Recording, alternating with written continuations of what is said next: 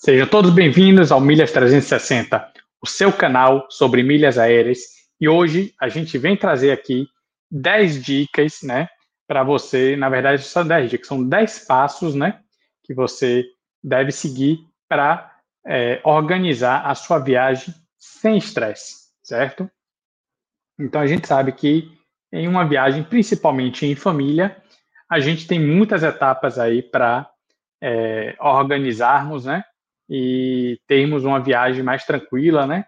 Que vai desde organizar é, as passagens aéreas, é, hospedagem, né?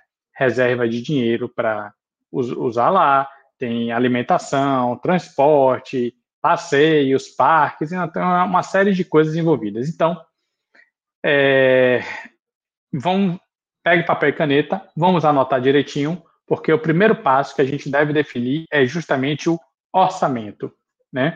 Uma vez que eu já sei que pô, a gente vai fazer uma viagem em família, somos quatro pessoas, vamos viajar para o Rio de Janeiro, a gente quer conhecer isso, isso e isso, então a gente vai fazer um levantamento, né, inicial, quantos dias vamos ficar de viagem, quanto vai custar essa passagem, quanto vai custar a hospedagem, né? Então a gente faz um, um um levantamento quanto a gente vai gastar por dia de alimentação. E aí, a gente tendo esse montante, né? Bom, é, o ideal é que você se organize assim, um, mais ou menos com um ano de antecedência. Por quê?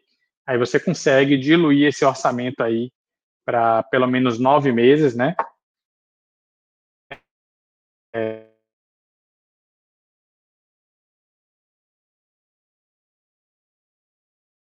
nove meses você consegue separar mil reais por mês para é, fazer o seu caixa de viagem, né? Para justamente quando você for é, começar a fazer as reservas, fazer o, as emissões das passagens, você já está com esse capital em mãos, né? E não passar aperto, né? É, quando volta de viagem, que é muito comum hoje, né? O brasileiro viajar, parcelar tudo, botar tudo no cartão, é, não se programar de forma adequada e aí termina, né, passando aí meses ainda aí no, pagando contas de uma, de uma viagem que já aconteceu. Então, quando a gente se organiza com brevidade, isso se torna muito mais tranquilo, né, porque uma vez que você já vai estar com sua viagem quitada, certo? Então, primeiro passo, definir orçamento. Definir orçamento, qual é o objetivo dessa viagem, né? Então, é importante também você definir, eu estou fazendo essa viagem é, de lazer com a família, é uma viagem de trabalho, é uma viagem é, romântica, né? É uma viagem é, só para eu aproveitar um feriado, é uma viagem para eu conhecer determinado local. Então, o objetivo da viagem, claro que vai interferir também, né? É, em como você vai organizar. Então, é interessante também que você pontue o seu objetivo nessa viagem para que você consiga fazer né, toda a organização da viagem em cima também do objetivo. É, o terceiro ponto é um, um, aspecto que a gente muitas vezes né, negligencia, que é justamente o transporte até o aeroporto. É, eu vou para o aeroporto de Uber, vou para o aeroporto é, de táxi, vou com o meu carro e vou deixar ele no, no aeroporto, alguém vai, vou de carona, então é importante se decidir tanto na sua ida para o aeroporto, quanto no seu desembarque no seu destino, como é que você vai se deslocar lá, né? E isso deve entrar na sua, no, na sua programação da viagem, porque quem trabalha com milhas sabe que se for andar de Uber, você já consegue comprar os vouchers de Uber, de Uber ganhando milhas. É, a parte de é, é, alimentação, você também consegue comprar vouchers né, de iFood para utilizar lá e ganhando milhas também. Né? Então, tudo que você puder acumular milhas né, nessa viagem, você vai né, também jogar em sua programação aí para é, você conseguir né, tá juntando útil ao agradável. Você está viajando e está acumulando milhas para uma próxima viagem. Né? O quarto item, que é passagem, né, é, você vai ter que testar as melhores rotas, ver, comparar milhas e dinheiro, né? Ver os melhores períodos. Geralmente, né? A gente é, procura pegar passagens assim de três meses para frente para nacionais e seis meses para frente para internacional, né? É, um outro ponto importante que a gente deve ver é ver os, os aeroportos que a gente vai passar, se os cartões que a gente tem dá acesso à sala VIP, se nesses aeroportos tem alguma sala VIP que é compatível com o meu cartão. Então, isso precisa entrar no planejamento também. Ou se eu vou fazer uma escala de três horas, justifica eu utilizar as salas VIPs, entendeu? Então, tudo isso aí é importante também entrar no seu cronograma, né? É, a questão de deslocamento na região, vou usar Uber, alugar um carro, né? Então, só essas duas opções aí você já consegue acumular milhas, né? Vou usar transporte público, vou usar transfer, né? Então, tudo isso aí você precisa botar na ponta do lápis, porque é, entra também na organização aí, justamente se você precisar de vouchers Uber, você já ir comprando aos poucos também para utilizar lá. Você pode fazer uma estimativa de quanto vai precisar. E aí você pode ir comprando aos poucos ou deixar para comprar quando estiver próxima da viagem, né? Uma vez que eles têm geralmente validade de 90 dias. É...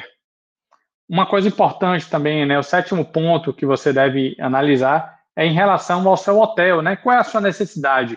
Você precisa de piscina, precisa de academia, de estacionamento, localização, né? Preço, né?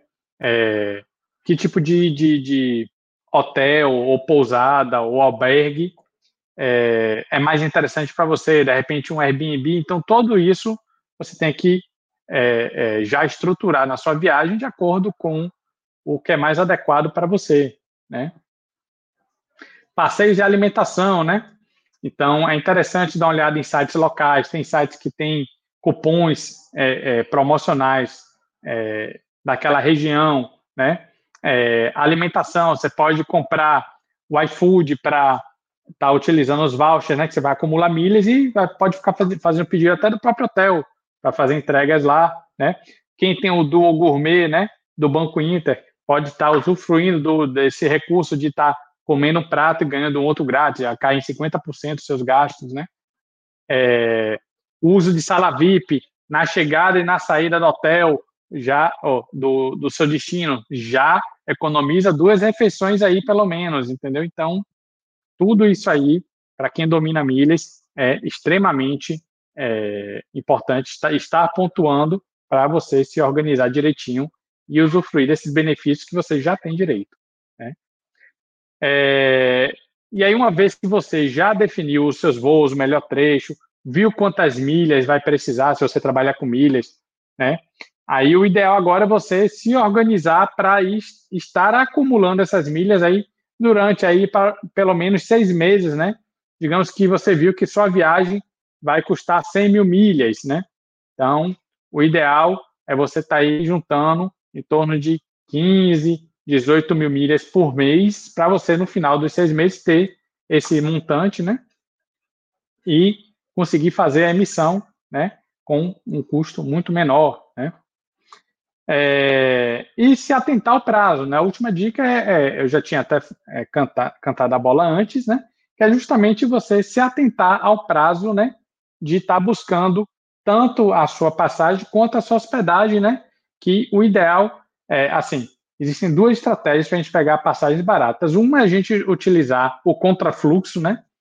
A gente sabe que férias de, de, de, dos alunos, né? Final do ano, janeiro, meio do ano, é alta estação, né? Pessoal, as escolas estão de férias, então, obviamente, as passagens vão estar mais caras. Então, se possível, fazer uma viagem aí entre períodos, né?